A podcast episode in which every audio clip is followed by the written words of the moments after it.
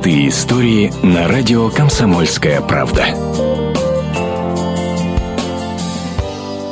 Шестилетняя Даша Черкасова из поселка Красногорьевский Красноярского края находится в больнице осажденного Луганска. Дашин папа Константин Черкасов в 91-м после развода с первой женой переехал из Луганска в Красноярский край.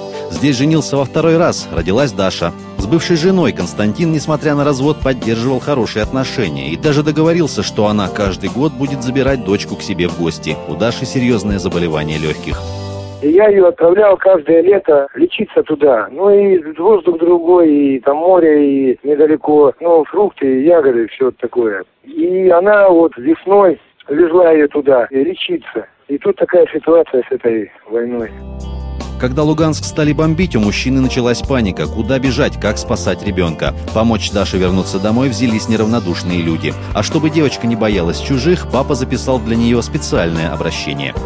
Даша, здравствуй, доченька. Я соскучился. С тобой приеду сейчас. Заберут тебя. Хорошие люди. Привезут домой. По тебе все скучаем. Дима, брат, скучает. Бабушка, тетя. Все скучают. Слушай этих ребят. Ну, походите не сделают. И привезут домой.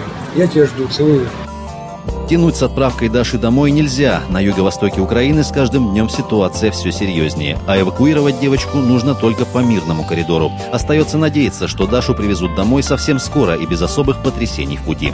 Татьяна Пантюшева, Вадим Мацнев, Ренат Каримулин. Комсомольская правда. Красноярск.